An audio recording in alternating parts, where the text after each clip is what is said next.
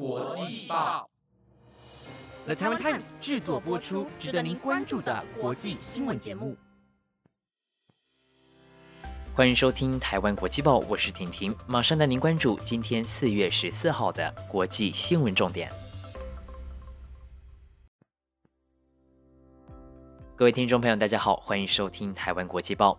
不晓得您订阅台湾国际报了吗？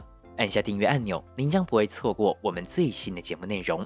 另外，也邀请您赶紧追踪我们的 IG 粉丝专业，您可以在 IG 粉丝专业上面知道更多国际名人的介绍，以及每周的重点新闻整理。赶快动动手指头订阅追踪吧。首先带您来关心的是长荣海运货柜轮长次号又再次的卡关了。不过这次的原因不是因为搁浅，而是因为无法偿还九亿美元的赔偿费。日前长次号在苏伊士运河搁浅了将近一个星期才脱困，造成了埃及政府约十亿美元的损失。苏伊士运河管理局因此在当地法院提告，向长次轮求偿。目前长次轮已经在法院的命令下遭到扣押，直到船东付清九亿美元，相当于新台币两百六十亿元的赔偿费为止。长次号什么时候才能够踏上回家的路，恐怕有得等了。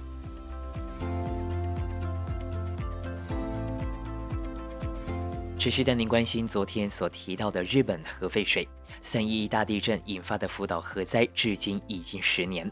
储存核废水的地方已经逼近极限，因此日本政府考量科学分析以及其他国家的惯例后，决定要将核废水排入大海。为了将反应炉内熔融核燃料保持在稳定的状态，核电厂必须持续的注水保持冷却，而这个过程就会产生污染水，而经过净化装置去除氚以外多数辐射物质，最后就会变成核废水。核废水每天以一百四十公吨的速度在增加。预计在二零二二年秋天，核电厂腹地内的储存槽就会爆满。不过，核废水真的有害吗？根据中央社的报道，氚是一种轻放射性同位素，专家表示，只有在极大量情况下才会危害人体。另外，氚有多种的实际用途，包括制造核武、医学用的生物显影剂或逃生口标志等需在黑暗中发光的物品。日本一般核电厂产生的含氚水排放入海时，标准值是每公升不超过六万贝克。而这次所要排放的核废水，东京电力将会用海水稀释到每公升含氚量不到一千五百贝克，是日本境内标准的四十分之一。而以世界卫生组织定定的饮用水含氚量标准来看，每公升不得超过一万贝克。因此，日本这次排放的核废水稀释到的一千五百贝克，也远远低于世界卫生组织所定定的饮用水含氚量标准。不过，为什么还是有那么多人反弹呢？首先是日本从事渔业工作的渔民，这十年来他们努力说服消费者相信福岛的海鲜是安全的，但当核废水一排放，这十年来的努力很可能就功亏一篑。另外，根据绿色和平日本办公室高级核专家肖恩伯尼对德国之声的发言，他认为日本政府在转移大家的视线。虽然声称川废水不会造成危害，但是核废水中还是有许多对于环境有害的放射性物质，即使通过处理，也无法将这些放射性元素，像是铯、九十等等，减少到无法检测的程度。总的来说，单纯的川废水在妥善的处理排放下，似乎并不会造成太大的影响。而世界多国拥有核电的地方，也几乎都采取将氚元素排放到大海或大气中的形式。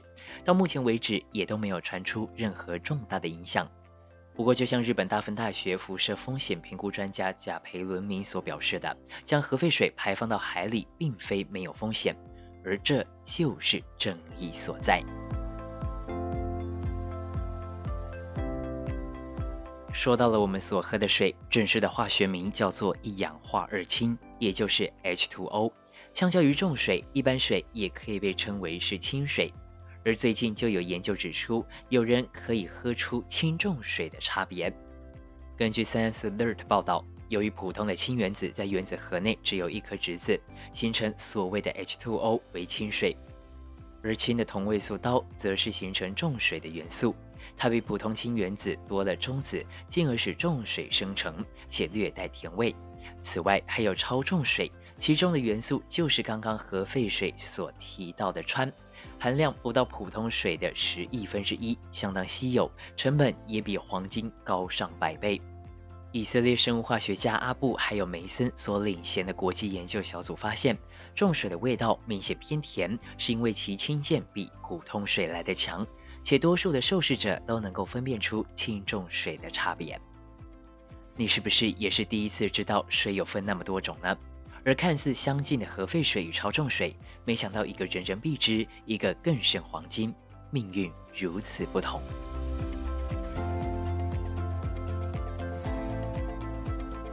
在新疆棉风波持续延烧之际，日本以番茄商品闻名的食品大厂可果美宣布，公司将于今年停止使用新疆生产的番茄。除了成本以及品质的考量外，更强调人权问题是考量的因素之一。虽然目前可果美公司所使用的番茄只有不到百分之一是来自于新疆，且早就已经从去年停止输入新疆的番茄，因此在动作上比较容易停止使用新疆的产品。不过这也是日本首次有大企业对于新疆的采购问题采取措施，因此很有可能影响未来其他日本企业的动向。究竟这次新疆的议题还会延烧多久呢？也许我们并不知道。但我们知道，新疆的人权真的该重视了。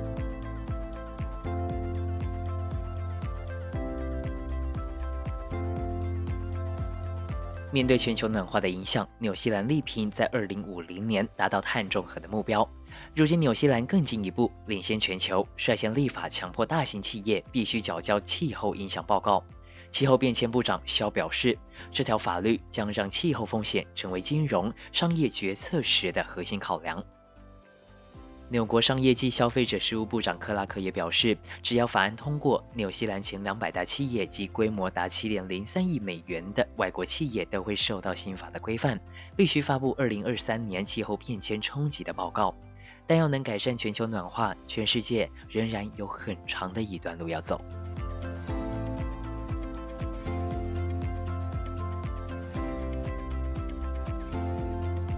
随着比特币等等的加密货币价值飙涨，美国加密货币交易所 Coinbase 也呈现爆发式的成长。根据 LTN 的报道，Coinbase 上周表示，今年首季获利预计将在7.3亿美元到8亿美元之间，是去年全年获利的两倍多。而 Coinbase 今日将在纳斯达克直接上市。纳斯达克交易所十三日宣布，Coinbase 上市参考价定为每股两百五十美元，这意味着 Coinbase 预估价值大约为六百五十亿美元。华尔街日报报道，六百五十亿美元的估值远高于 Coinbase 在二零一八年融资时的八十亿美元估值，也超越纳斯达克交易所约两百六十亿美元的市值。有人预测，加密货币也许有朝一日会取代我们目前所看见的货币。也有人认为它会变成黄金的替代品。无论如何，目前加密货币都是一种投资，而谨慎理财、充分了解其中风险，才不会求财不得，反而倾家荡产。以上就是今天的节目内容。本节目由了台湾 Times 制作播出。如果您还有任何相关的议题想要收听，欢迎在底下的留言区告诉我们。如果您觉得我们的节目还不错，也欢迎给予我们五星好评。期待能够看到您的回馈，我是婷婷，我们明天见喽，拜拜。